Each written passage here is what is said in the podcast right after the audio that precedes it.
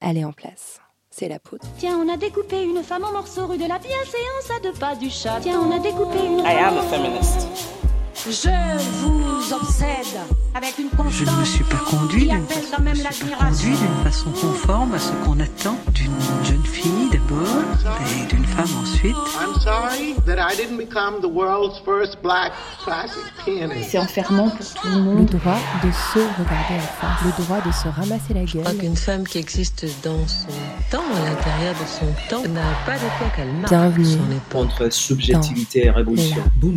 poudre. Je suis Lorraine Bastide et aujourd'hui, je reçois Sandra Logier et Najat Vallaud-Belkacem.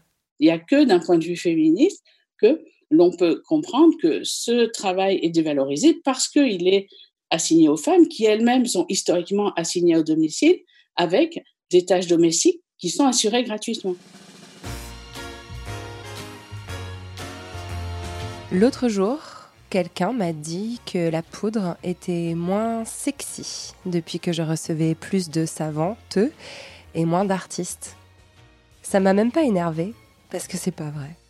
Je trouve qu'il n'y a rien de plus excitant, de plus désirable que la pensée féministe. Personnellement, je ressens des frissons d'extase quand on me donne un mot pour nommer une intuition, quand on me déroule une logique qui me fait voir les choses sous un jour nouveau. L'une des notions théoriques qui m'a donné la plus grande jouissance ces dernières années, c'est celle de care. On la croise à peu près partout où l'on essaye de penser le genre. Pour vous en parler, je vous ai chopé la chercheuse du care en France, Sandra Logier. Il y en a deux, trois autres que je cite dans l'épisode. Elle a coécrit avec Najat Vallaud-Belkacem, ancienne ministre, un petit livre captivant, La société des vulnérables. On s'est parlé un soir d'hiver sur Zoom, et vous étiez là, et on s'est donné chaud avec de l'amour et des idées. Et je vous promets, c'était super sexy. Avec Sandra Logier et Najat Vallaud-Belkacem, on a parlé de vulnérabilité, d'interdépendance et de soins. Bonsoir à toutes et tous. Je suis vraiment très heureuse de vous retrouver euh, si nombreuses et nombreux pour cette euh, nouvelle rencontre euh, Zoom. On est en train de s'habituer. Hein. Je suis vraiment très excitée aussi de pouvoir aborder un sujet central pour la pensée féministe et pour l'avenir que nous souhaitons voir se construire. Un sujet qui me passionne depuis longtemps. Ce sujet, c'est le care. Alors oui, on dit care, c'est un anglicisme nécessaire parce ne peut pas se contenter de traduire ce mot par soin. En disant care, on parle aussi de l'attention euh, qu'on porte aux autres. On parle de ce qui importe, on parle de ce qui est important à nos yeux. Euh, cette notion, on la doit à une psychologue américaine, Carol Gilligan, qui l'a employée pour la première fois en 82 dans un ouvrage intitulé Une voix différente. Et elle est portée en France depuis plus de dix ans par une philosophe, professeure à l'université Paris 1 Sorbonne Nouvelle, Sandra Logier, que je suis vraiment honorée de recevoir ce soir. Bienvenue Sandra. Merci beaucoup, je suis ravie d'être là. Et je suis tout aussi honorée de recevoir pour la deuxième fois dans la poudre Najat Vallaud-Belkacem, directrice générale France de l'ONG ONE, ancienne ministre des droits des femmes et de l'éducation. Bienvenue, Madame la ministre. Merci beaucoup. Alors, si vous êtes là toutes les deux, c'est pour parler de ce petit livre tract que vous avez publié conjointement. La société des vulnérables, leçon féministe d'une crise. Vous y faites le constat, en vous appuyant sur la pensée du CARE, d'un double mouvement euh, pendant la crise sanitaire euh, déclenchée par la pandémie.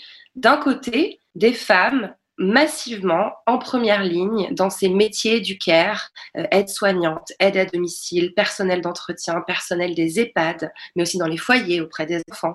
Et de l'autre, invisibilité accrue des femmes dans les médias et parmi les décideurs et décideuses politiques. C'est un pamphlet euh, direct, efficace, mais dans lequel on ressent une déception, euh, même une inquiétude. Et je voulais savoir si la volonté de l'écrire était partie de cette déception, voire même d'une forme de, colère qu'on sent parfois poindre. Euh, je ne sais pas laquelle de, vous deux a envie de, commencer. Peut-être Sandra, je vous vois hocher la tête. Oui, mais Najat aurait aussi bien pu commencer, euh, puisque c'est vraiment suite à une conversation que nous avons eue pendant le premier confinement, puisque maintenant on les numérote, et euh, où on s'est aperçu que euh, la place des femmes était apparemment reconnue, on ne parlait que d'elles, on disait les pauvres, elles fabriquent des masques, elles s'occupent de la société, donc, il y avait vraiment une forme de, reconnaissance et de visibilité soudaine euh, des femmes, euh, par exemple des, caissières, que, donc voilà, que, tout le monde commençait à remercier, les soignants qu'on applaudissait, etc. Donc apparemment, peut-être un début de reconnaissance de tout ce monde en fait qui travaille pour nous, mais en même temps, on avait une très forte déception tout de suite et vous avez raison, hein, ça vous le dira aussi, c'était vraiment de la colère, hein, la, rage même qui, transmarait, je pense, par moment, puisque euh, finalement, cette prise de conscience n'aboutissait à rien de concret et même parfois euh, nous donnait l'impression de se retourner, c'est-à-dire que plus ces femmes étaient visibles et plus on voulait les mettre euh, sous le tapis. Donc il y avait vraiment quelque chose de très paradoxal qui nous a choqués. Après, pour moi, c'est vrai que c'était euh, extrêmement positif d'entendre parler du CARE tout le temps. C'est la première fois, euh, même qu'un ministre avait prononcé le nom, sauf qu'il prononçait le mot en faisant comme si c'était une invention anglo-saxonne qui n'avait jamais atteint la France avant qu'il en parle. Hein. Donc, mais c'est vrai que voilà, c'était une forme de, reconnaissance. Et je voulais vous dire que ce mot care, en effet, on emploie le mot anglais parce que c'est donc l'attention, mais c'est aussi parce que c'est un mot qui correspond à un travail. Et donc, ce qui était extraordinaire dans la reconnaissance qu'il y a eu euh, au début hein, donc, du confinement, c'est qu'on avait une sorte de compréhension de la continuité qu'il y avait à l'intérieur de toutes les activités de care, que ce soit le care en hôpital, des soignants, etc. Et puis, justement, jusqu'au euh, jusqu'aux caissières, jusqu'aux livreurs, hein, donc euh, des hommes aussi hein, qui, qui assurent un travail de care. Donc, il y avait la reconnaissance de cette double dimension affective et, de travail dans, le CARE, hein, qui apparaissait en fait voilà, sous nos yeux, et puis euh, également cette, euh, cette continuité de toutes les activités de CARE qui en fait sont euh, vraiment complètement séparées, disjointes en temps normal, ce qui fait qu'on on ne les voit pas. Oui, c'est ça. C'est-à-dire qu'en fait, il y a une double dimension. Il y a la première dimension qui vient d'être exposée par Sandra, et j'y reviendrai pas, mais disons qu'on pourrait résumer en disant que finalement, ce qui était très irritant, c'est que pendant cette crise, on s'est rendu compte qu'il existait des métiers absolument indispensables à notre bien-être collectif, que sont les métiers du clair, comme elle vient de les décrire, que ces métiers du clair étaient pour l'essentiel à 70%, voire 80% occupés par des femmes, que cela aurait dû nous conduire collectivement ben, à vouloir entendre la voix des femmes puisque finalement elles jouaient un rôle si important et si singulier, etc.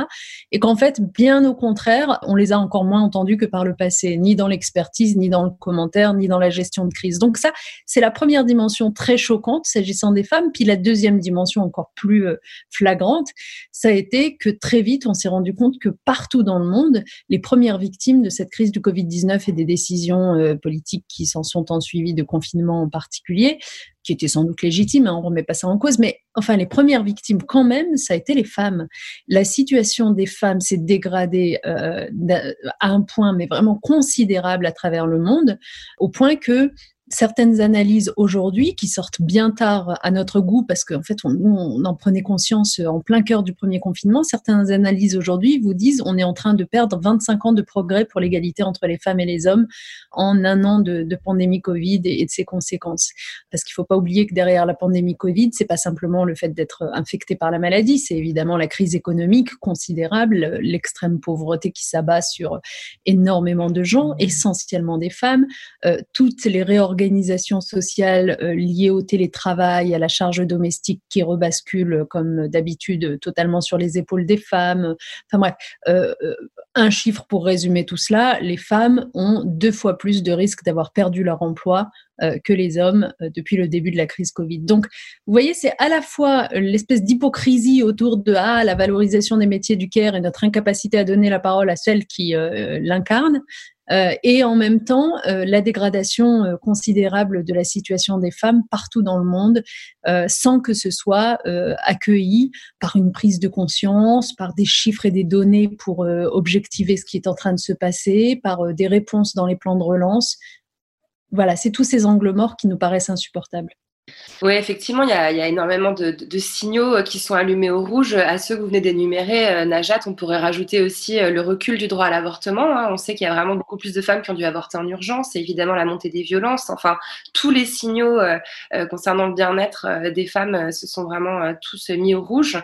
Et, ce que je trouve intéressant, c'est que justement cette notion de care qui vient de la psychologie, mais qui on retrouve aussi en sociologie, en philosophie, c'est profondément une notion féministe en fait. C'est une notion même anti-patriarcale patriarcale. Et je trouve que le sous-titre de votre livre, La leçon féministe d'une crise, euh, le, rappelle de façon euh, très juste. Donc, est-ce que c'est un programme politique féministe que vous proposez à travers euh, cet ouvrage?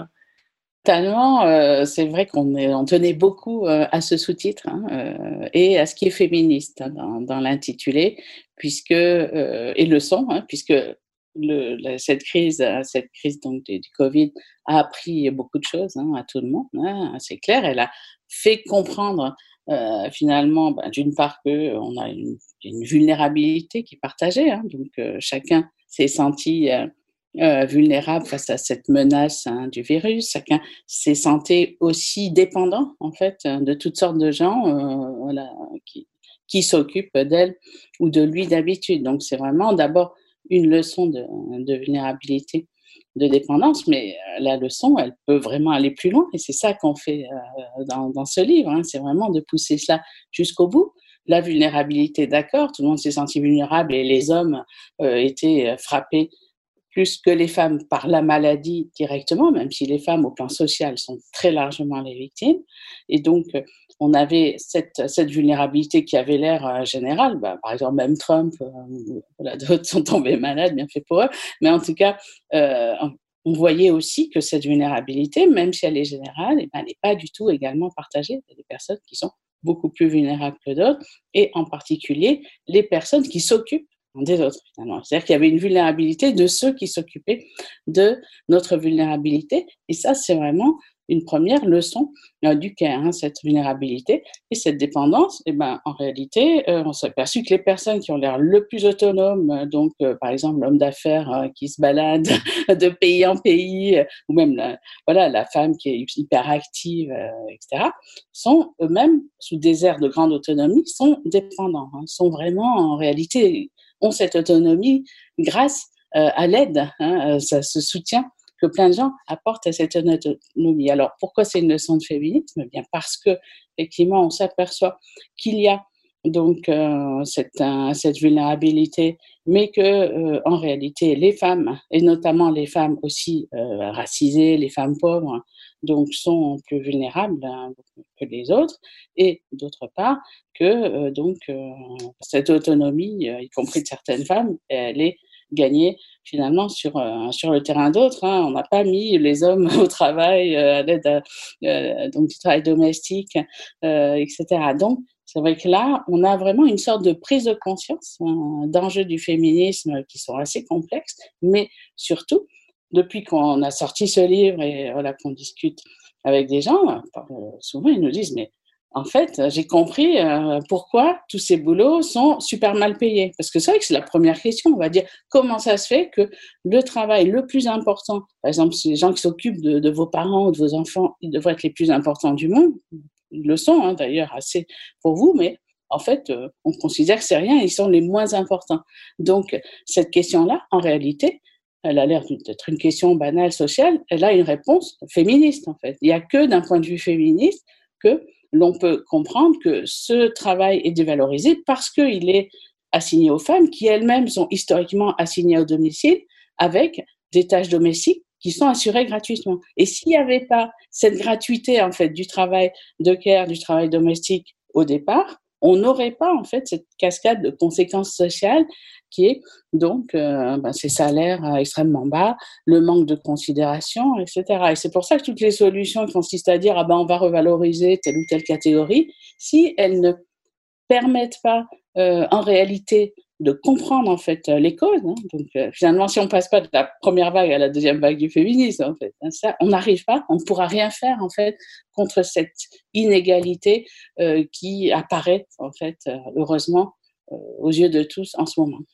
Mmh. Ce que je trouve vraiment intéressant aussi dans, votre livre, c'est la, la, collaboration entre une, personnalité euh, politique et, une chercheuse. Je trouve que, enfin, moi, je, m'évertue à, montrer les ponts qu'il y a entre la pensée, entre la théorie et, l'action politique. Et je voulais me, tourner vers vous, Najat, parce que c'est vrai que vous l'avez rappelé, ce mot CARE, il est apparu subitement pendant le premier confinement. L'organisme créé par Emmanuel Macron pendant la crise a été baptisé CARE pour comité d'analyse, de recherche et d'expertise, ce qui est un tout petit peu ironique, hein, je trouve. Mais bon, euh, on l'a aussi entendu dans la bouche d'Olivier Véran.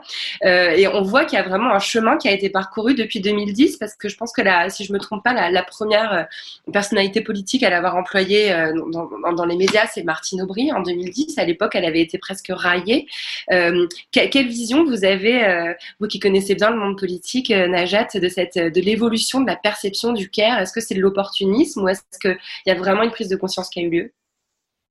Bah, avant de vous répondre, peut-être juste un commentaire sur notre collaboration avec Sandra, parce que je pense que la raison pour laquelle ça a très très bien marché, et pour laquelle de manière générale on s'entend très bien, c'est que euh, notre rapport à notre euh, à notre euh, cœur de métier entre guillemets euh, se ressemblent. C'est-à-dire que Sandra est une philosophe, mais sa spécialité, c'est, enfin, elle en parlerait mieux que moi, mais c'est une philosophe du langage de l'ordinaire.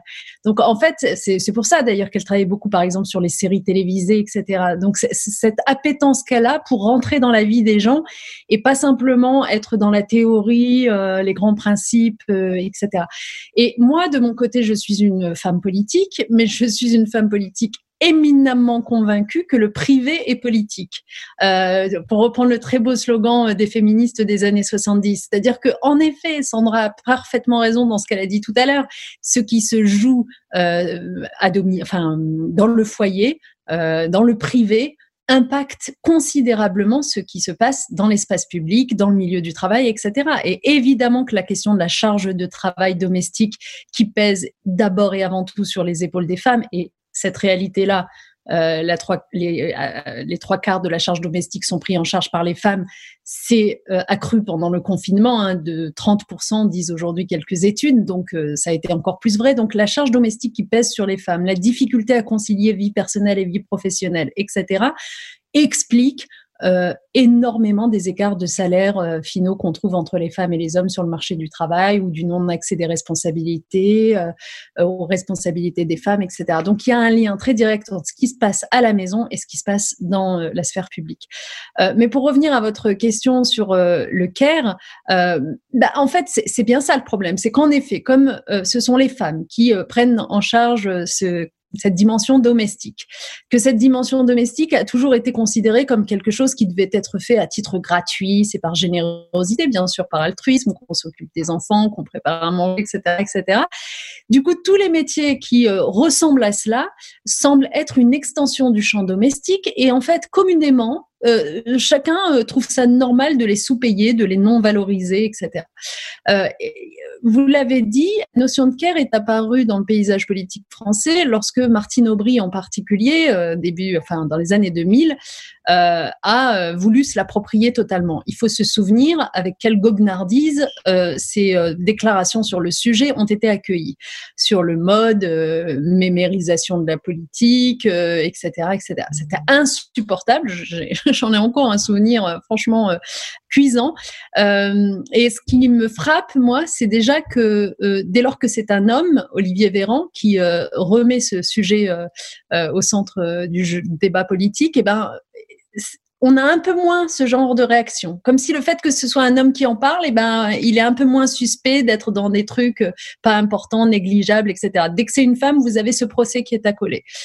Deuxièmement, on pourrait considérer euh, que, au-delà de, ce premier commentaire que j'ai fait, le temps était quand même venu de toute façon euh, d'imposer le terme de care cette fois-ci définitivement parce que euh, les gens s'en rendaient compte par eux-mêmes en applaudissant le soir à leur fenêtre les personnels soignants euh, ou les caissières et ils, comprenaient bien de quoi on parlait à travers ces métiers du soin, de l'attention, etc.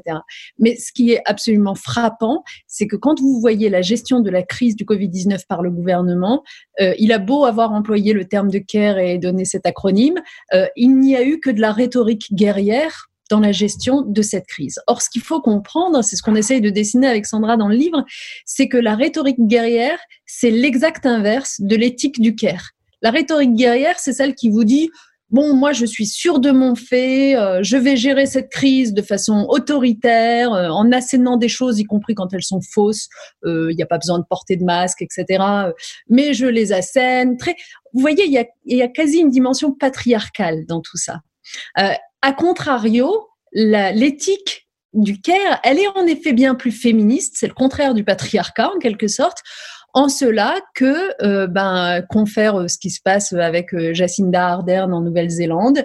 La gestion de la crise va davantage être tournée vers la responsabilisation des citoyens. Il vaut mieux expliquer aux citoyens que c'est bien s'ils fabriquent des masques à domicile plutôt que leur dire qu'il n'y en a pas besoin, y compris quand les deux pays n'en avaient pas suffisamment. Mais enfin, ce rapport aux citoyens, ce, ce, cette volonté de systématiquement penser aux plus vulnérables et, de ne négliger aucune de ces vulnérabilités. Euh, a contrario, en France, on a commis quand même pas mal d'erreurs en se rendant compte avec euh, beaucoup de retard euh, de la montée des violences faites aux femmes, de la situation des plus pauvres, des files alimentaires qui s'allongeaient, de la situation des étudiants qu'on avait complètement oubliés dans leur chambre universitaire. Enfin, vous voyez, donc en fait, l'éthique enfin la rhétorique de la guerre a empêché de prendre en charge un certain nombre de choses que l'éthique du Caire aurait évidemment embrassées d'office. Et c'est pour ça qu'en fait, on dit aujourd'hui, on a besoin d'une éthique du Caire à la tête des États et dans la gouvernance,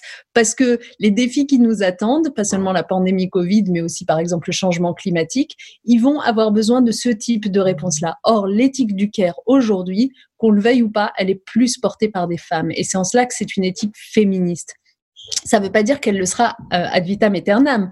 Euh, il y a sans doute des hommes qui s'y reconnaîtront, qui se l'approprieront, qui l'aimeront, mais culturellement, nous avons été élevés dans le fait, pour les filles et les femmes, d'accorder plus d'importance à la coopération, aux soucis de l'autre, à l'attention aux plus faibles, etc. Et pour les garçons euh, et les hommes, d'être davantage dans cette compétition et cette virilité qui rejoint parfois la rhétorique de la guerre. Voilà ce que nous cherchons à dire par l'éthique féministe. Euh, effectivement, et je, je, je voudrais bien qu'on y revienne tout à l'heure, il y a cette espèce de petite tentation essentialiste qu'on va devoir euh, écarter tranquillement. On, on, va prendre le temps de le faire. Euh, je voudrais quand même rebondir parce que en, en vous écoutant, je me dis c'est une éthique féministe aussi parce que c'est aussi une remise en question de la production des savoirs. Et quand on s'interroge sur la sur l'émergence de cette notion euh, dans, dans, le domaine universitaire, euh, je voulais citer votre travail, Sandra Logier, mais vous avez des consoeurs avec lesquels vous travaillez régulièrement, comme Pascal Molinier ou Patricia Pepperman, qui ont vraiment travailler à importer cette notion en France dans le milieu universitaire, dans la douleur. Ça a été très très compliqué, ça a pris 20 ans, 30 ans même de faire accepter euh, cette réflexion sur les vulnérabilités, sur les travails de soins euh, dans, dans, un, dans une université française qui est quand même très axée euh, sur les lumières et donc sur la rationalité, l'autonomie. J'aimerais bien, Sandra Logier, si vous voulez bien, que vous nous parliez un peu de ce contexte français qui fait que c'est si difficile de penser avec euh, ces lunettes-là, ces lunettes féministes-là. Oui, donc c'est un thème euh, qui n'a pas été facile euh, d'imposer dans le champ intellectuel d'abord, hein, puisqu'on a commencé à travailler au début des années 2000 ensemble, hein, en découvrant, ben, d'une part, c'était la découverte du travail de Carol Gilligan, qui datait déjà des années 80, qui avait été traduit en français en 86, mais ce qui était intéressant, donc le livre Une voix différente, c'est que il avait été traduit tout de suite parce que c'était un énorme best-seller aux États-Unis, mais en France, ça avait fait un flop total et donc euh, l'éditeur était vraiment rentré sous terre avec euh, avec son livre. Le livre s'appelait Une voix différente hein, euh, et ça avait été traduit en français une si grande différence ça touche à la question d'essentialisme que, que, vous mentionniez. Hein. Donc, dès qu'on parle en fait d'une grande différence et d'une différence entre donc les femmes euh, et les hommes, eh bien justement il y a ce soupçon de l'essentialisme et on va toucher à l'universalisme, aux libertés, etc. Et du coup euh, c'est fini. Euh, et euh, je crois que là ça a été aussi une leçon hein, pour nous d'avoir vu cet accueil de ce livre et on s'est dit qu'il fallait vraiment euh, consolider euh, donc la présentation du CARE avec Pascal Molinier qui est psychologue Patricia Paperman, une sociologue qui avait travaillé sur la sociologie des émotions avec Boltanski, et moi qui travaillais dans le domaine d'une éthique, euh, mais qui soit pas l'éthique euh, conventionnelle du bien et du mal, mais une éthique de l'attention aux particularités des gens, euh, des situations. Donc, tout cela, ça, voilà, ça, a vraiment donné en fait vraiment un grand nombre de travaux pour promouvoir l'éthique du care, pour l'expliquer. Et c'est vrai que ça a vraiment donné lieu aussi à beaucoup de, travaux de, jeunes, hein, de jeunes chercheurs qui ont adhéré à ce domaine de recherche. Donc, il y en avait vraiment besoin, puisque c'est en fait un domaine, il faut s'en rendre compte, qui était aussi méprisé par la sociologie, par la science politique euh, et bien sûr par la philosophie, puisque la philosophie s'intéressait à l'éthique ben, guerrière, viriliste, en tout cas une éthique de la décision, une éthique euh, qui allait vraiment euh, être sur le, choix du bien et du mal, et pas du tout à cette éthique de l'attention aux situations particulières. Donc chacune défendait euh, une, voie, une voie de pensée VOIE, mais aussi une voie, une voie différente dans, dans son domaine qui, à chaque fois, était subversive, hein, puisque elle parlait d'un domaine qui euh, était en effet sous-évalué, y compris un domaine de la pensée. Hein. C'est vrai qu'on ne s'intéresse pas euh, en philosophie euh, à la vie ordinaire. Il y a toujours l'idée qu'il faut dépasser euh, cette vie ordinaire pour, pour passer aux choses sérieuses, donc sortir de la caverne, etc. Il y a un mépris de la vie domestique, y compris chez certaines penseuses féministes. Hein. Donc, en fait, on touche vraiment là à des, à des divisions fondamentales du monde intellectuel, mais bien sûr, euh, c'est cela qui nous intéressait. Alors bien sûr, d'emblée, il y a eu ce soupçon de l'essentialisme, et je crois que maintenant, euh, la question est malgré tout réglée, hein, puisque on s'est bien aperçu au fil des années que il y a des questions qui concernent particulièrement les femmes. Il y a des injustices qui se concernent les femmes. Et en réalité, en France, dès qu'on parle d'une spécificité des femmes, par exemple, le fait que les femmes aient été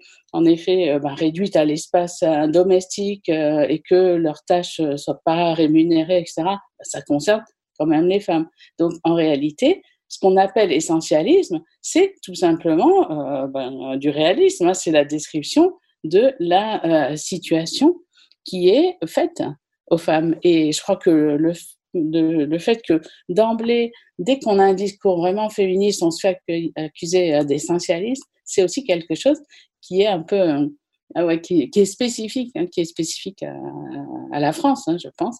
Et c'est aussi euh, un pays où on a beaucoup de mal en fait à imposer les idées féministes parce que il y a euh, cette, euh, voilà, cette, cette domination de d'un universalisme et dont on entend beaucoup parler en ce moment d'ailleurs, hein, mais cet universalisme, euh, ben, Najat et moi, on est à fond pour l'universalisme. Bien sûr qu'on veut que euh, les, femmes euh, et les hommes euh, vivent dans les mêmes conditions, euh, mais euh, cet universalisme, eh bien, c'est quelque chose à quoi à quoi on aspire. On va pas dire ah ben l'universel, l'universel il est déjà là, donc on va affirmer aucune différence en fait. Donc je crois que c'est vraiment là on touche en fait à des à des débats euh, internes au féminisme aussi, hein, qui sont assez vifs en France hein, sur cette question-là.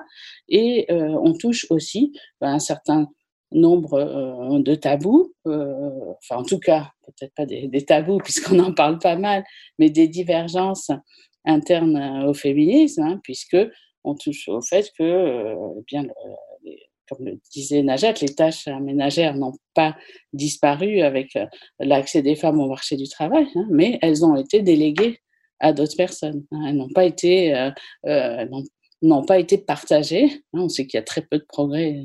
C'est vrai qu'on est dans un univers euh, où euh, il y a des inégalités entre femmes, des femmes qui travaillent euh, donc pour d'autres femmes et en particulier au niveau global aussi des femmes qui quittent euh, leur pays pour travailler euh, donc dans, les pays du Nord, les pays riches, pour prendre soin en fait euh, des enfants ou des personnes âgées. Et ça aussi, hein, il y a des inégalités globales et il y a aussi des inégalités entre femmes je, je, rebondis sur, euh, sur ce que vous venez euh, de dire, euh, qui, qui me semble tellement juste et, et qu'on a entendu dans la poudre récemment dans la bouche de Mam Fatou Niang, qui rejette cette idée que militer contre le racisme, ce serait diviser, alors qu'évidemment que elle aussi, elle souhaite une société universaliste. Elle aussi, elle, voudrait qu'on qu ne voit plus les couleurs, mais simplement, il faut peut-être commencer aussi par voir ce qui se passe et analyser et, et avoir des statistiques. Et ça me permet d'ailleurs de glisser vers la, la question suivante que je voulais vous poser, c'est que les corps euh, des femmes ont été en première ligne pendant la crise, mais on sait que c'est aussi les corps racisés euh, qui ont été les plus touchés par la pandémie.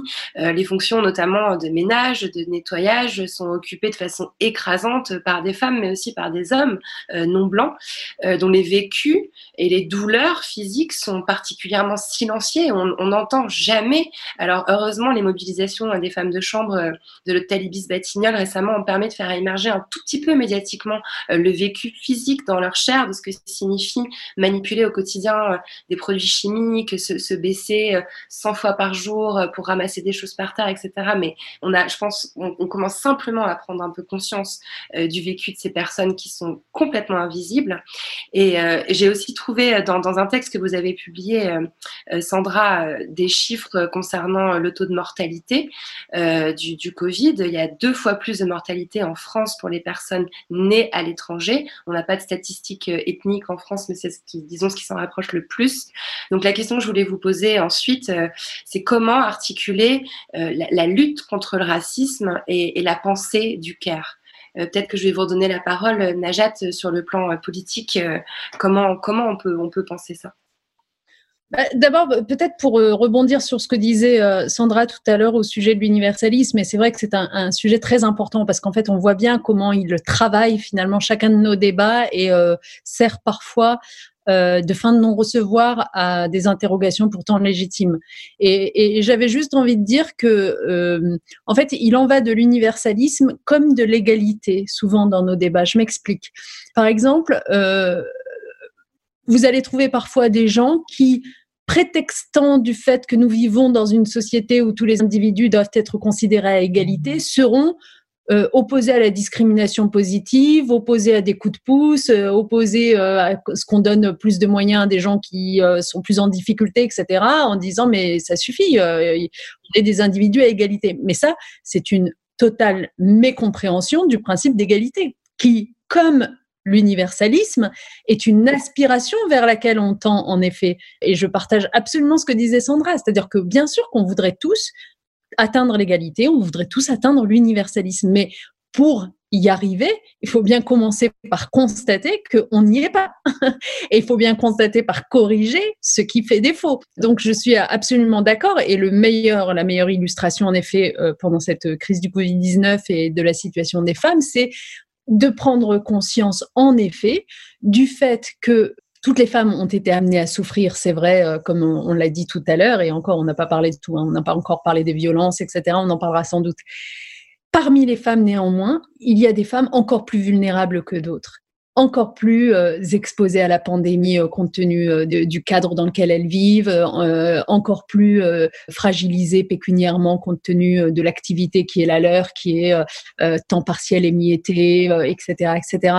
Et souvent, en effet, force est de constater que parmi les femmes qui ont ce type de conditions de vie et de travail dans les métiers du care, bah, vous avez énormément de femmes qui sont des femmes étrangères, qui viennent d'ailleurs. Et comme l'a dit Sandra, d'ailleurs, ça pose au niveau géopolitique une autre question qui est d'une certaine façon la fuite des pays pauvres vers les pays riches de euh, bras euh, éminemment précieux justement euh, dans ces fonctions du. Euh, il y a des pays, je, pense aux Philippines par exemple, qui déplorent de perdre vraiment un nombre d'infirmières considérable qu'ils ne trouvent pas au moment où éclatent des crises. Alors, il ne s'agit pas, comprenez bien mon propos, je suis pas en train de dire qu'il faudrait les empêcher de partir de leur pays si elles veulent partir de leur pays. Hein. Mais je dis simplement que c'est un sujet qui est souvent un angle mort des débats publics et voilà des politiques publiques que de réfléchir à l'angle à la fois global et euh, dans la dimension locale à l'échelle de notre pays au sort de ces femmes euh, auxquelles en effet nous femmes des pays riches on a quand même délégué euh, ce qui permet notre autonomie, c'est-à-dire la charge domestique qu'on leur refile. Certaines d'ailleurs parmi nous, de femmes des pays riches, finissent par s'auto-convaincre que en réalité on n'a plus de problème d'égalité femmes-hommes dans ce pays puisque regardez on est autonome, euh, on n'est plus euh, bloqué par ces, euh, ces, charges domestiques, etc. Sans se rendre compte qu'en fait ces charges domestiques on s'en est débarrassé non pas en les répartissant mieux avec les hommes dans notre foyer, mais en les déléguant à d'autres femmes plus vulnérables, plus fragiles, et qui ont encore moins voix au chapitre. Parce que finalement, dans notre livre, ce dont il est beaucoup question, c'est quand même de qui a voix au chapitre. D'ailleurs, euh, on fait référence au livre de Carol Gilligan, Une voix différente.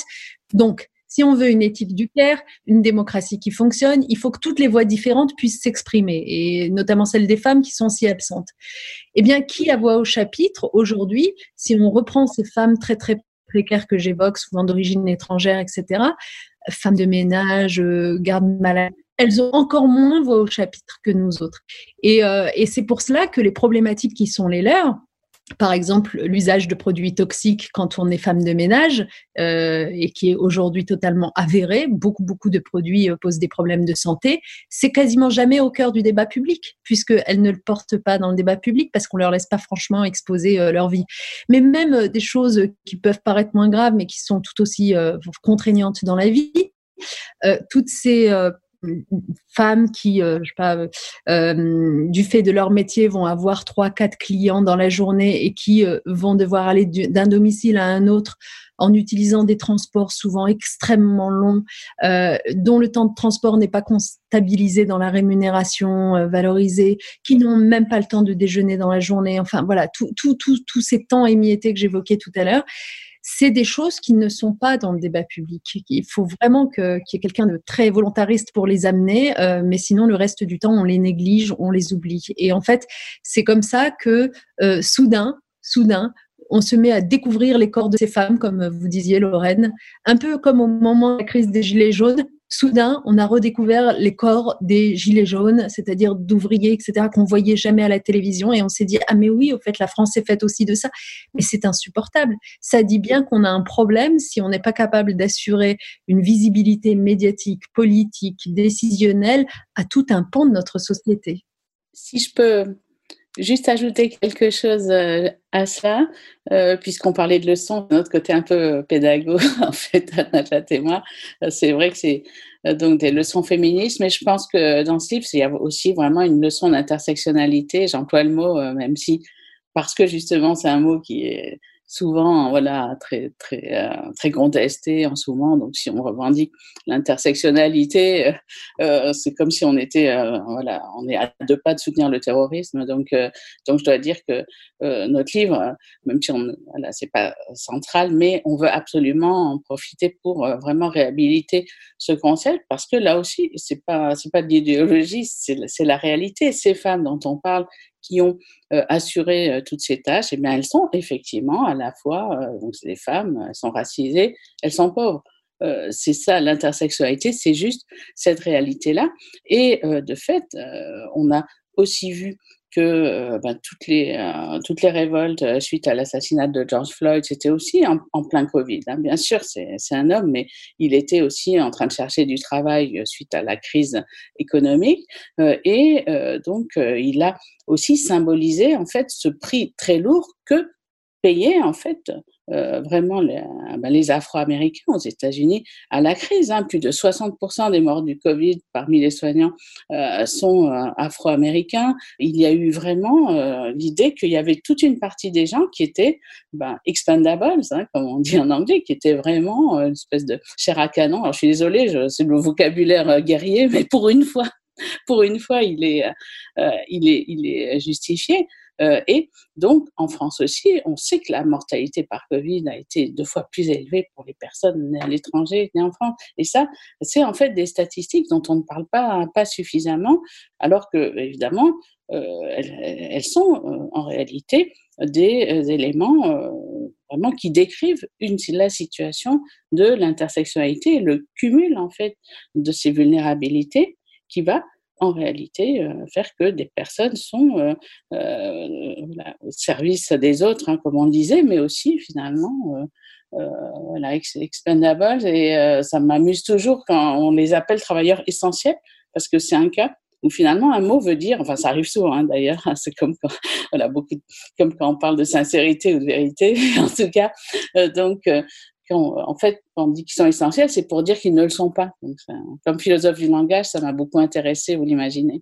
Euh, moi, j'avais une référence que je voulais mentionner ici. C'est un livre qui s'appelle Qui gardera nos enfants de Caroline Ibos, qui est sorti en 2012 et qui avait vraiment été un vrai, un vrai déclic pour moi parce que il est très important parce qu'en fait, il permet de comprendre aussi que bah, cette espèce de féminisme qui pousse les femmes, en particulier les femmes issues des classes bourgeoises, des femmes diplômées, euh, à percer le plafond de verre, euh, à monter les échelons, le fameux de Sheryl Sandberg, bah, il se fait aussi au prix de la vie de femmes souvent venues de l'hémisphère sud qui vont venir s'occuper de leurs enfants et nettoyer leur maison euh, pendant qu'elles rentrent euh, tard le soir de réunion.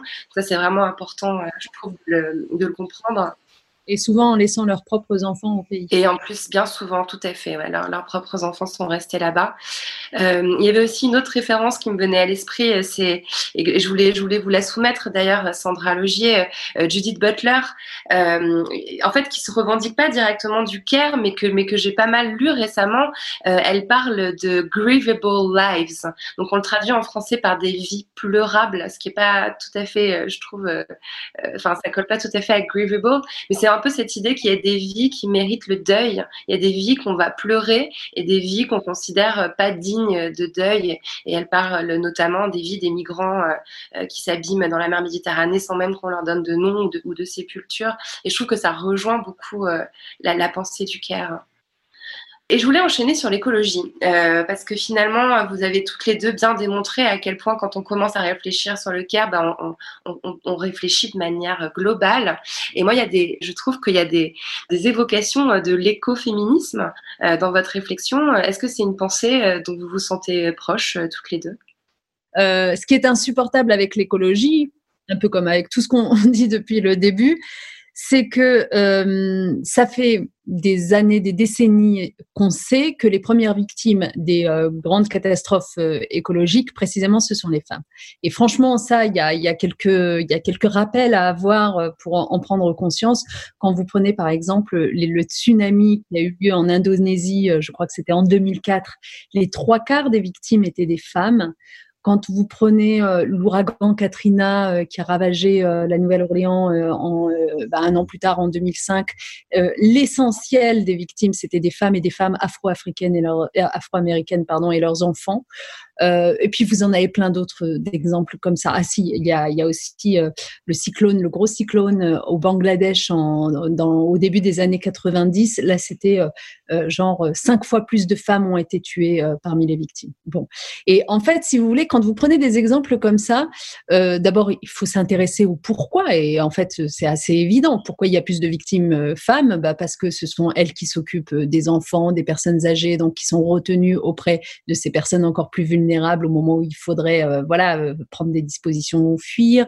Ce sont elles qui sont empêtrées dans des euh, habits incommodes. Ce sont elles à qui on n'a pas appris à nager ou à monter aux arbres quand il faudrait enfin voilà essayer de se sauver. Bon, donc du coup je disais, ce qui est vraiment très compliqué avec cette question euh, climatique et écologique, c'est que, un, on sait que les premières victimes sont des femmes. Deux, quand on s'intéresse un peu à qui, euh, à l'échelle de la Terre, hein, euh, fait le plus pour préserver l'environnement, précisément, on se rend compte que ce sont les femmes. Donc elles sont victimes et pourtant ce sont elles qui pourraient être des solutions. Et alors ça, ça vaut partout. Hein. Ça vaut dans les pays les plus en développement, dans le rapport à la terre, etc. Mais ça vaut y compris dans nos pays euh, euh, plus riches, dans lesquels quand vous interrogez euh, les hommes et les femmes sur leur habilité à consommer durable, à, recycler, etc., etc., vous vous rendez compte que les femmes sont beaucoup plus sensibles que ne le sont les hommes aujourd'hui sur ces questions-là et qu'elles font déjà plus. Donc première victime, actrice du changement, et pourtant, et on en vient toujours au même constat, et pourtant ce ne sont pas elles qu'on entend. Euh, alors vous allez me dire, euh, ah mais ces dernières années, on a beaucoup entendu Greta Thunberg, etc. C'est vrai, il y a peut-être en effet un petit déclic qui est en train de se faire du côté des jeunes, très jeunes femmes. Et il n'en reste pas moins que force est de constater que les femmes qui sont dans ce rapport très quotidien à la nature, à l'environnement, etc., on les entend pas. La vérité, c'est que quand on parle d'environnement, c'est encore trop souvent un discours sur euh, euh, la biodiversité, les grands espaces naturels, etc., qui est essentiellement un discours masculin et qui ne tient pas compte justement bah, de cet écoféminisme, c'est-à-dire de ce rapport, de cette, cette façon de faire écologie, de façon très modeste dans le rapport à l'environnement. Euh, et, donc, euh, oui, euh, pour terminer mon propos, c'est sûr que on ne sait pas si on va encore connaître d'autres pandémies. On croise les doigts pour que ce soit plus le cas, mais rien ne nous en préservera si facilement. En revanche, ce dont on est absolument sûr, c'est qu'on va connaître des dégradations environnementales liées au changement climatique et de toute nature, inondations, canicules, tsunamis, etc. On va en connaître.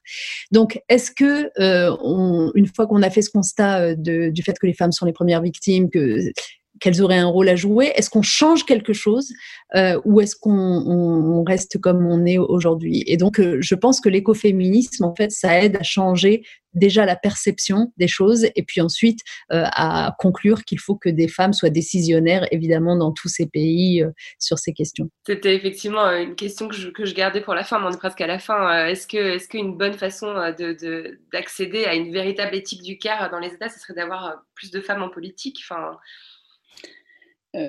juste un mot encore pour, sur l'environnement, hein, parce que je trouve que c'est vraiment central et on en parle dans le livre, puisqu'il y a aussi cette façon, en fait, dans l'utilisation de l'environnement, de tenir pour acquis euh, et de considérer que les ressources de la terre, ben, elles sont là à disposition hein, des pays riches. C'est vraiment la même attitude en fait que qu'on dénonce avec l'éthique du Caire. Hein, L'idée que finalement, voilà, il y, a des gens qui sont des gens ou des choses qui sont à disposition. Et donc ça rejoint vraiment la, notamment tout le mouvement en ce moment contre l'extractivisme, hein, donc euh, avec cette idée que voilà, on va on va extraire euh, toutes ces euh, ressources. Et je crois que c'est c'est vraiment une attitude morale en fait qui qui nous intéresse, hein, voilà, qui, qui nous intéresse beaucoup, euh, bien sûr, hein, dans cette euh, dans cette distinction. Alors justement, ce qui nous avait énervé aussi pendant la pendant le confinement, c'était quand on disait on voit des animaux, c'est formidable, la nature reprend, ses, ses, droits. Enfin, il y avait toujours un petit reportage là-dessus, comme si la nature c'était cela, alors que justement, ben, l'environnement, euh, c'est vraiment cette action ordinaire euh, quotidienne. Et donc, euh, bien entendu, euh, ça c'est aussi une question, euh, une question politique, hein, puisque l'attention à l'environnement, euh, donc en tant que activité ordinaire quotidienne, n'est pas uniquement voilà, espèce d'écologisme par, hélicoptère. Hein, donc c'est vrai que c'est quelque chose qui est, qui est extrêmement important. Euh, après, bien sûr, hein, pour ce qui est de, des femmes, hein, des femmes politiques, euh, notre, la question pour nous dans le livre, c'était vraiment la question de la démocratie aussi. Pourquoi les femmes n'ont pas eu la parole euh, dans, dans ce, dans ce confinement et encore maintenant. Hein, en réalité, les personnes les plus concernées donc euh, n'ont pas euh, eu du tout euh, la parole et n'ont pas été considérées comme compétentes parce que c'est la compétence en fait liée à toutes ces activités hein, qui est pour nous centrale. Et donc, bien entendu, c'est très important en fait d'avoir un changement politique, mais qui ne peut être engagé que par, par des, des, femmes qui non seulement sont des femmes, on sait que ça suffit pas, mais sont en réalité féministe. Et là-dessus, je pense que Najat a beaucoup de choses à dire aussi. Je lui laisse la parole. Bah, je ne sais pas si j'aurais plus de choses à dire que toi. En fait, j'ai envie de te répondre. Euh, pardon, du coup, je me mets à tutoyer Lorraine. Mais euh, tu donnes envie qu'on te tutoie, Lorraine. Donc, euh, j'ai envie de te répondre. Euh, ouais, ouais, franchement, il est grand temps qu'une femme arrive au pouvoir et une femme porteuse de l'éthique du Caire. Donc, parce que en fait, ce qui est absolument dingue, c'est que pour reprendre cette opposition entre rhétorique guerrière et puis éthique du Caire, c'est que ces dernières années dans nos pays, je dis nos pays, c'est pas que la France, hein, dans nos pays, s'est installé un mode de débat public très guerrier justement, qui fait que euh, en fait euh, beaucoup de femmes en étaient exclues parce que beaucoup de femmes sont juste pas comme ça et que les seules femmes qui finalement se hissaient à la hauteur de ce débat public très polarisant, très voilà noir ou blanc, etc. C'est des femmes qui euh, acceptaient finalement d'endosser ce caractère un peu guerrier euh, et qui d'ailleurs en payent le prix. Hein, euh, pour celles qui sont euh, bien intentionnées, on va dire, euh, les combattantes. Enfin, je veux dire, on en a toutes des exemples en tête. Elles en payent le prix parce qu'elles sont carrément harcelées sur les réseaux sociaux, etc. Enfin, c'est tout ça est d'une violence considérable. Puis après, vous avez d'autres femmes, euh, Marine Le Pen, etc., à qui la rhétorique guerrière va bien parce que ça correspond de fait à ce qu'elle défend. Bon, donc du coup, en fait, euh, nous, ce qu'on voudrait, c'est que euh, cette rhétorique guerrière soit remplacée par autre chose, par cette éthique du Caire. Force est de constater qu'aujourd'hui, c'est plutôt des femmes qui la portent. Donc, on a besoin de cette voix-là dans la responsabilité politique, évidemment. Donc, si tu me demandes mon avis à moi, je pense que euh, ce qui nous ferait le plus grand bien euh, dans ce pays, c'est d'avoir euh, une présidente femme la prochaine fois, mais dès la prochaine fois. Pas celle-là, si possible. voilà, tu l'as compris. Voilà, malheureusement, ouais. Euh, j'ai encore tellement de questions à vous poser, mais, je pense qu'il faut qu'on parle maintenant euh, de, ce qui se passe aujourd'hui. Euh, c'est vrai qu'on on a peut-être, je crois qu'on est nombreuses et nombreux à avoir eu le, le sentiment, d'ailleurs vous le décrivez très bien, cette espèce de sentiment qu'on a eu pendant le premier confinement, genre, bah là ça saute aux yeux. Enfin là on voit bien qu'il faut mieux payer les infirmières, enfin là on voit bien qu'il faut du service public fort, on voit bien qu'il faut soutenir les personnes pauvres et les personnes handicapées, les personnes âgées et les personnes vulnérables. On voit bien que tout va changer. Et en fait, non c'est quand même hallucinant. C'est-à-dire que non seulement rien n'a changé, mais je, trouve que l'espèce de rhétorique guerrière, le nous sommes en guerre qui a été lancé mi-mars par Emmanuel Macron, résonne à, à, à, nous en donner mal à la tête et qu'aujourd'hui, chaque annonce gouvernementale est une annonce de répression, de surveillance, de sanctions, de fermeture, d'interdiction. Enfin, on est vraiment euh, dans, dans, dans, un espèce d'état. Qui, moi, moi j'ai pas peur d'employer le mot euh, totalitaire et j'emploie même parfois un mot un peu plus violent que je veux pas, je veux pas vos oreilles aujourd'hui. Quel regard vous portez sur l'action gouvernementale aujourd'hui, la façon dont en fait on est en train de réagir à, à cette crise mondiale qu'on se prend dans la figure en France aujourd'hui? Alors, euh, on va essayer quand même d'être très modéré, hein, puisque malgré tout, même si on a envie de, parler en effet de, totalitarisme euh, par moment, bon, ben, on est là, on peut parler de ça. Euh, euh voilà, on a, on a encore des, des lieux d'expression, donc peut-être qu'on n'est pas encore au fascisme, mais c'est clair qu'il y a vraiment une dérive autoritaire euh, et euh, c'est vrai que, bon, j'ai jamais été fan du président actuel, mais c'est vrai que quand il est arrivé, on se disait, comme c'est le mec super libéral, peut-être que même s'il est, voilà, s'il est libéral au plan économique, on aura peut-être l'avantage d'avoir une espèce de progressisme euh, dans les idées. Et là, ben, on voit que c'est absolument tout le contraire. Hein. C'est ça que, je trouve vraiment effrayant. Et euh, ce qui est évidemment, pour moi, en tant qu'universitaire, hein, aussi euh, le plus inquiétant, c'est euh, cette volonté. Alors, il y a beaucoup de signes hein, très, très inquiétants et on pourrait parler des lois qui, qui euh, vont évidemment restreindre, restreindre toutes sortes de libertés. Euh, mais s'il faut choisir, je suis évidemment inquiète par inquiète de cette volonté de contrôler euh, les contenus de ce qui va être enseigné à l'université, d'interdire aux étudiants euh, de se réunir, ce qui est vraiment très contraire en fait toutes sortes de traditions hein, de liberté, euh, de liberté académique, et également, d'ailleurs, toute cette répression dont on parle moins, ben, justement, des, des, recherches, des études sur le genre, hein, qui est quand même quelque chose qui existait déjà euh, donc euh, bah, au Brésil hein, de façon massive, pas mal euh, aux États-Unis, un Trump évidemment antiféministe mais aussi anti-genre, et puis bien sûr aussi en Hongrie. Mais là, on sent, enfin moi, ça m'inquiète beaucoup et c'est vrai que je pense que quand pense à tout le travail qu'a accompli Najad dans cette direction aussi, je crois qu'il y a vraiment donc de la part de, certaines, certaines autorités euh, donc euh, ministérielles dans ce pays, une volonté extrêmement répressive par rapport à, euh, disons, la recherche sur le, sur le genre, l'intersectionnalité, mais aussi tout simplement la pensée critique. Et je ne le dis pas juste pour me plaindre de cela, c'est aussi parce que c'est le début de la fin, en fait, en général. Hein. C'est très inquiétant quand on attaque donc la critique intellectuelle la, donc euh, la culture, hein, qu'on s'en prend euh, à, à, ces personnes parce que c'est vraiment une façon de fragiliser la société qui a déjà été extrêmement fragilisée dans son tissu social et dans ses institutions de care, justement, les hôpitaux, l'école, les associations. Et donc, il y a une fragilisation. Mais quand on commence en fait à s'en prendre euh, aux intellectuels comme s'ils étaient, euh, ils étaient dangereux. Je pense que là, on est en fait sur une très très mauvaise pente euh, et je pense pas euh, seulement à ce qui se passe maintenant, mais bien sûr, on vraiment, je pense au XXe siècle. Hein, donc, donc oui, je suis, je suis assez, assez négative là-dessus. Oui, non, mais enfin, je sais pas si mon propos te surprendra, mais moi, je Je trouve que ce gouvernement, honnêtement, sur ces questions de liberté publique, a un atavisme de droite, quoi. Euh, et qui est extrêmement problématique. C'est-à-dire qu'on avait cru qu'on allait pouvoir se rejoindre quand même sur des grands principes républicains euh, avec lui, etc. Et en fait, on a été surpris, honnêtement, par euh, la facilité avec laquelle il a épousé des thèses qui sont parce qu'aujourd'hui j'imagine Lorraine que quand tu demandes ça tu as en tête euh, bon les, les, les sujets d'actualité euh, l'article 24 de la loi sécurité globale des choses comme ça.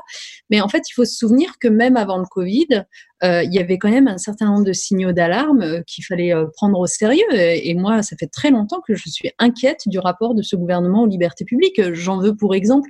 Alors parfois ça passait par des textes, parfois ça passait par des paroles, parce que les paroles des ministres comptent aussi. Et ce que avait évoqué Sandra avec la parole de, Jean-Michel Blanquer contre les universitaires intersectionnalistes, c'est très grave, même si c'est pas une loi en tant que telle, c'est extraordinairement grave ce que ça installe dans l'espace public comme idée qu'il faudrait aller censurer euh, trier ce que disent les universitaires, et puis euh, qu'ils auraient une responsabilité dans le terrorisme carrément. Mais même avant cette anecdote-là, souvenez-vous des paroles qui étaient tenues par certains ministres euh, consistant à dire que les associations humanitaires qui aidaient les, les, les, migrants en mer Méditerranée, en fait, elles se faisaient les complices des passeurs. Moi, ce, ce propos m'avait choqué à un point considérable, mais il avait été tenu et répété. Il n'avait pas été tenu qu'une fois. Euh, après, il y avait eu aussi un certain nombre de, faits et d'actes euh, euh, que j'avais recensés parce que moi, en janvier dernier, en janvier 2020, j'avais organisé une soirée consacrée justement à la défense des libertés publiques. Et donc, j'avais recensé avec un certain nombre d'intervenants, avocats, défenseurs des, libertés publiques qui intervenaient ce soir-là, tout ce qui n'allait pas. Et, je me souviens qu'on avait listé, par exemple, la mise en cause de la liberté d'informer, euh, et notamment en portant atteinte au secret des sources. Enfin, il y a quand même eu plusieurs journalistes qui se sont vus convoqués pendant ce, ce quinquennat euh, pour rendre des comptes sur ce qu'ils ont écrit. Euh, voilà. Donc, il y a quand même un certain nombre de choses qui ont été encore plus aggravées, évidemment, avec la loi sécurité globale dont on a beaucoup parlé.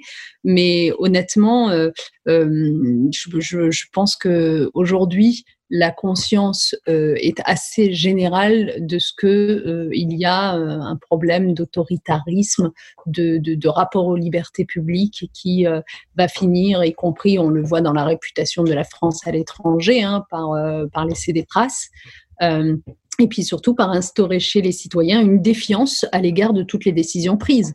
Euh, ah oui, voilà, je, pardon, je me suis un peu perdue, mais ce à quoi je pensais aussi, c'est évidemment la façon dont les manifestations au moment des Gilets jaunes et puis d'autres euh, ont été réprimées. Enfin, il y a eu quand même euh, des, comportements, avant même de parler des violences policières dont on parle beaucoup en ce moment, qui proviennent du sommet, de la hiérarchie, qui sont des instructions clairement données et qui sont considérablement problématique. Donc voilà, donc je pense en effet qu'on a un sujet liberté publique et, que c'est particulièrement grave, par exemple, de profiter euh, de ce second confinement pour faire passer une loi aussi problématique que la loi sécurité globale.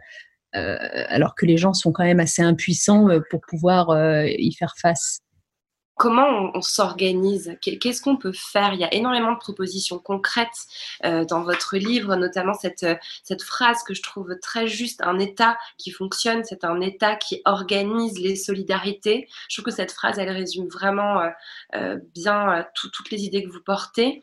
Mais, mais là, on, serait quand même un peu tenté de baisser les bras, sans, sans parler de l'état de la gauche en France un petit peu déprimant. Est-ce que est-ce qu'il y a des, raisons de se réjouir quand même des choses que vous observez, des, contre-pouvoirs qui s'installent, des, solidarités qui se tissent peut-être au niveau local euh, Qu'est-ce que vous suggérez pour, pour résister à, ces forces euh, guerrières? Je crois que ce, dont on parle dans le livre aussi, c'est justement ben, les ressources de la société. Hein. C'est vrai que euh, pendant le confinement, on s'est aperçu, euh, d'une part, de tout ce rôle de, toutes ces personnes hein, qui aidaient les, autres à vivre, mais aussi des capacités d'organisation. Par exemple, qu'il y avait dans des quartiers qui étaient considérés là aussi euh, par le gouvernement comme des zones euh, absolument de désobéissance, de non-droit, et qui, en réalité, heureusement, grâce aux associations qui avaient été donc sous-financées, déstabilisées déjà depuis plusieurs années, ont réussi à s'organiser, mais beaucoup mieux que le gouvernement a organisé quoi que ce soit en fait. Hein. Donc il y a des ressources dans la société, il y a des ressources bah, chez les femmes. Hein. C'est simplement qu'il faut en effet leur donner, leur donner plus de place. Il y a des compétences chez les citoyens et c'est cela en fait. Nous, bien sûr, on va on mise, on mise là-dessus, puisque c'est vraiment, comme on le disait, une question de démocratie aussi. Hein. C'est vrai qu'on n'a pas suffisamment donc, de femmes en position de responsabilité pour justement utiliser cette capacité, cette capacité organisationnelle. Et donc, je crois que là, il y a vraiment, il y a vraiment un, un potentiel, mais qui n'est absolument pas là où, là où on le croit là où on le croit habituellement. Euh, et euh, donc, il y a aussi, ben, par exemple, on le voit pour la demande de participation hein, de, euh, citoyenne. Hein, on a eu cet incident grotesque là avec le président qui avait lancé donc une, consultation participative et qui tout d'un coup dit que finalement il va prendre que ce qui lui plaît à lui. Mais ça traduit quand même vraiment une grande aspiration à ben, un partage du pouvoir, hein, à ce que les citoyens montrent leur, voilà, leur expertise. Euh, et c'est ça aussi qui nous, qui nous paraît très important. Hein. Euh, et bien sûr, euh, c'est, quelque chose qui est, enfin, pourquoi le, le, gouvernement actuel est aussi extrêmement, extrêmement en retard, extrêmement en retrait, puisqu'il n'a pas du tout été capable, en fait, de prendre en compte cette volonté-là. Donc il y a euh, évidemment euh, énormément de pistes pour euh, une vie, pour une vie plus démocratique. Hein. mais c'est vrai que on est tout à fait loin de leur de leur mise en œuvre.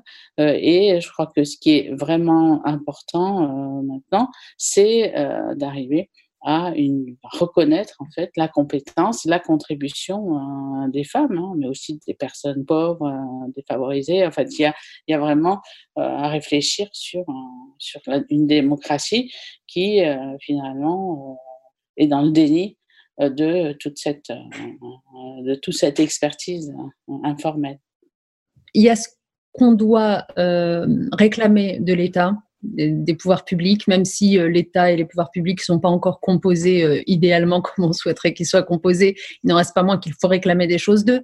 Et par exemple, typiquement, euh, c'est pas possible que le plan de relance euh, qui a été adopté par, le gouvernement ne dise pas un mot des femmes pour le coup. Enfin, je veux dire, je vous renvoie aux travaux du Haut Conseil à l'égalité femmes-hommes qui, sont très bons sur le sujet et qui ont une revendication simple, c'est ce qu'on appelle l'égal conditionnalité, c'est-à-dire bah ouais, dès lors que l'État euh, procure aux banques des prêts euh, garantis par l'État, la moindre des choses, c'est de veiller à ce que les banques les distribuent euh, de façon juste entre les femmes et les hommes. Or, on sait qu'il y a un problème d'accès au crédit dans ce pays pour les femmes qui est extraordinairement important. Euh, lorsque le, le, de la même façon, lorsque l'État décide euh, d'aider des secteurs d'activité et que, mu par un réflexe qui lui fait faire ce qu'il a toujours fait par le passé, euh, comme en 2008, au moment de la crise financière, et eh ben, le premier secteur qu'il va aider, c'est le secteur automobile, aéronautique, des bâtiments, des travaux, alors qu'en fait, c'est pas ces secteurs-là qui sont le plus affectés aujourd'hui par cette crise, c'est ceux des commerces, de la restauration, de l'hôtellerie qui, ah, tiens, dommage, sont essentiellement occupés par des femmes. Euh, donc, euh, en fait, c'est ça, euh, il faut vraiment réclamer de l'État qu'il ait une dimension genre dans sa réflexion sur tous les plans qu'il adopte et que ce soit systématique. ça, donc, c'est ce qu'on peut réclamer de lui. et pour ce faire, pour arriver à ça, évidemment, l'autre chose à réclamer, c'est que partout, partout, partout, il y ait de la donnée sur le genre. On manque de données. Enfin, c'est insupportable. Sandra et moi, quand on a écrit notre livre, vraiment pour trouver des chiffres pour venir illustrer des, réalités empiriques qu'on constatait partout autour de nous, mais c'était d'une telle complexité et, et encore aujourd'hui, donc on a besoin de données. Et enfin, euh, ça c'est ce qu'on peut réclamer du gouvernement et des autorités, et ensuite, il y a euh, ce dont est faite la société aujourd'hui. Et la société, honnêtement, comme souvent, en fait, elle, vaut quand même mieux que les, pouvoirs euh, qui accaparent euh, ben, les marges de manœuvre. La, vérité, c'est que dans la société, quand vous regardez du côté des associations, par exemple, vous avez énormément de femmes qui, qui, s'impliquent, qui, ont le courage de le faire même dans les moments les plus difficiles.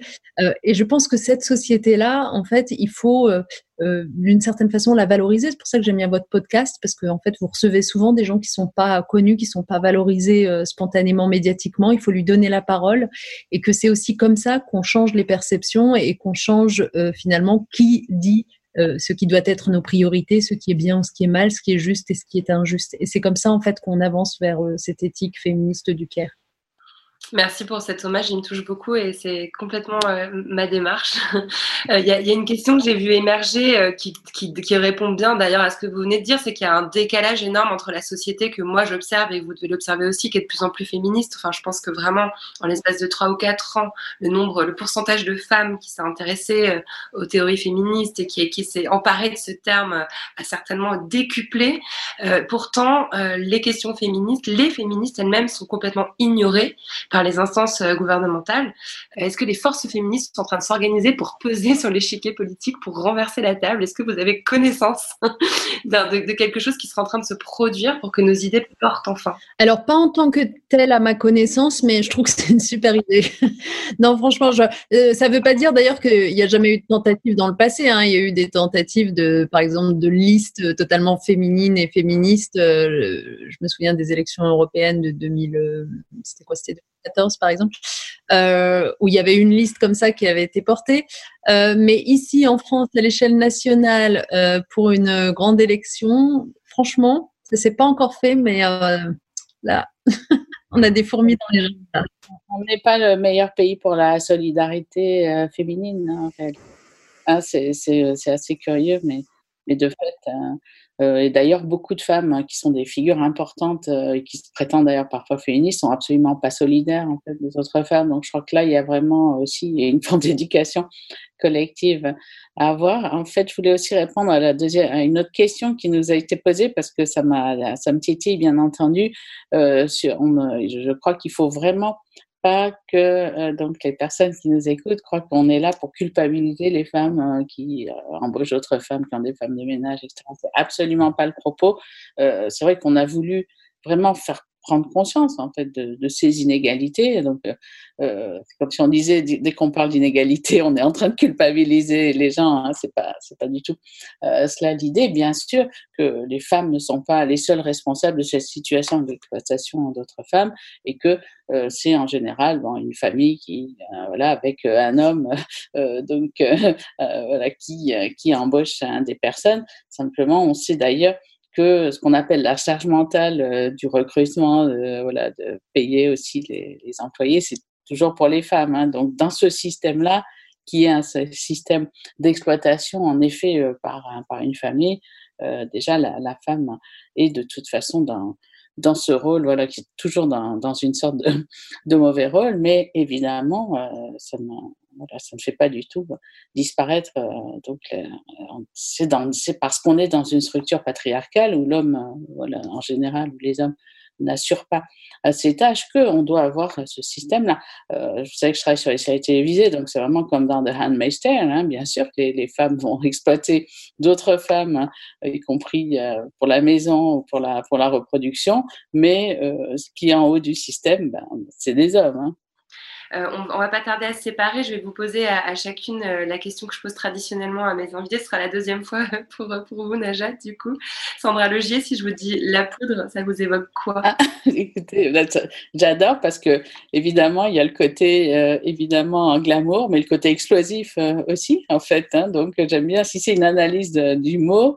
Bon, bien sûr, hein, je, je, trouve ça absolument, absolument, absolument passionnant. Et puis, par ailleurs, c'est vrai qu'on a, en réalité, hein, comme le disait euh, Najat, on a, vraiment très peu de lieux qui soient réellement, réellement féministes. Hein. Euh, c'est vrai que c'est, euh, là, on est entre nous, on a l'impression que c'est évident, mais c'est hyper protégé.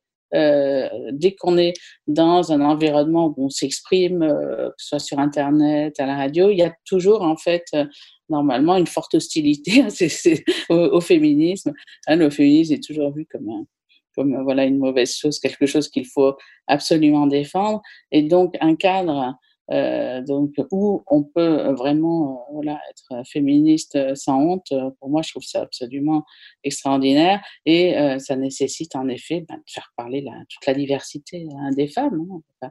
Donc, voilà, et c'est vrai que pour le cas, parce qu'il y avait une question en marche qui disait est-ce que j'ai des divergences avec des, chercheuses comme Fabienne Brugère, Patricia Parperman Mais non, on travaille sur le care. C'est vrai que c'est un domaine où en fait il y a une très grande une, très grande solidarité, une complémentarité surtout. Hein. C'est-à-dire que, en fait, les, les recherches qu'une femme peut, peut, y arriver toute seule, c'est toujours en travaillant, en travaillant avec d'autres. Euh, donc, euh, et euh, bah, c'est pour ça aussi que ça a été une telle joie pour moi de travailler avec Najat. Hein, en fait, c'est vrai qu'il y, y, a cette complémentarité, il y a, il y a ce, vraiment ce, travail, cette recherche, aussi, une recherche intellectuelle commune. Et je crois que ça, c'est quelque chose qui, malgré tout, voilà, et pas forcément euh, faisable euh, autrement qu'entre femmes. Hein. Je veux pas sombrer dans l'essentialisme comme on nous en accuse euh, parfois, mais en réalité, ce type vraiment donc de, de, de, coopération vraiment à égalité, en fait, c'est vraiment quelque chose qui est, qui est propre, hein, propre voilà, aux échanges entre femmes. Je suis bien d'accord. Najat, vous avez une nouvelle interprétation à nous donner de la poudre Justement, en écoutant Sandra, je me demandais quelle, avait été la réponse que j'avais faite euh, il y a donc, euh, je sais plus, il y a trois ans maintenant, n'est-ce pas, Lorraine? Je devais être l'une des toutes premières intervenantes chez vous. Et vous étiez encore ministre. Hein. J'étais venue vous interviewer au ministère. J'étais très impressionnée à l'époque. Mais du coup, à l'époque, en fait, je ne connaissais pas encore bien votre podcast qui, en était à ses débuts. Et, euh, et c'est ce que je disais tout à l'heure. en fait, je l'ai vraiment découverte ces dernières années. Sincèrement, c'est pas du tout pour, pour vous faire plaisir ou vous brosser dans le sens du poil, mais je trouve ça mais absolument unique en fait, euh, l'instrument que vous avez créé. Je le trouve de qualité, je le trouve engagé, je, je trouve qu'il permet de découvrir des gens formidables. Je trouve que vous-même, vous, êtes totalement saisi du sujet, vous faites pas semblant, c'est impressionnant, ça fait beaucoup de bien. Donc en fait, j'ai envie de vous répondre, bah, la poudre, ce serait, allez, je vais prendre une image très féminine pour le coup, pour pousser dans l'essentialisme. Vous savez, la, la poudre qu'on se met sur le visage, c'est agréable avec ce gros pinceau, c'est cocon, euh, on se sent voilà entouré euh, c'est chaleureux, c'est généreux. Donc c'est comme ça que je vous vois maintenant. Donc pas le côté explosif. Moi j'aime les deux.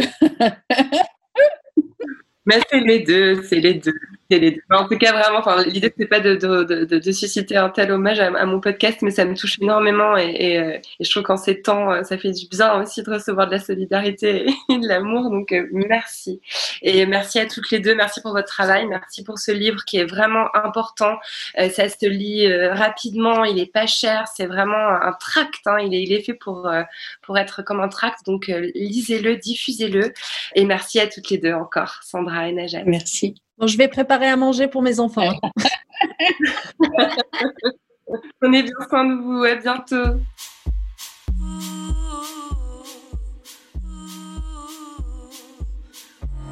Merci à Sandra Logier et Najat Vallaud-Belkacem d'être venus faire parler la poudre avec moi. La poudre est un podcast produit par Nouvelles Écoutes.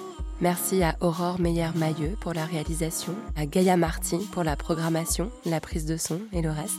Au mixage aujourd'hui, Marion Emery. Merci à Bonnie Banane pour sa chanson dans le générique. Merci à vous pour l'écoute. On se retrouve sur Internet, Instagram, Twitter, Facebook. La poudre est partout. Si vous avez des réflexions, des compliments ou des critiques à faire, n'hésitez pas. J'adore ça. Ah, j'allais oublier, pour lire les mêmes livres que moi, allez sur le site La Poudre Lit. Vous connaissez la suite. Prenez soin de vous et continuez de faire parler la poudre.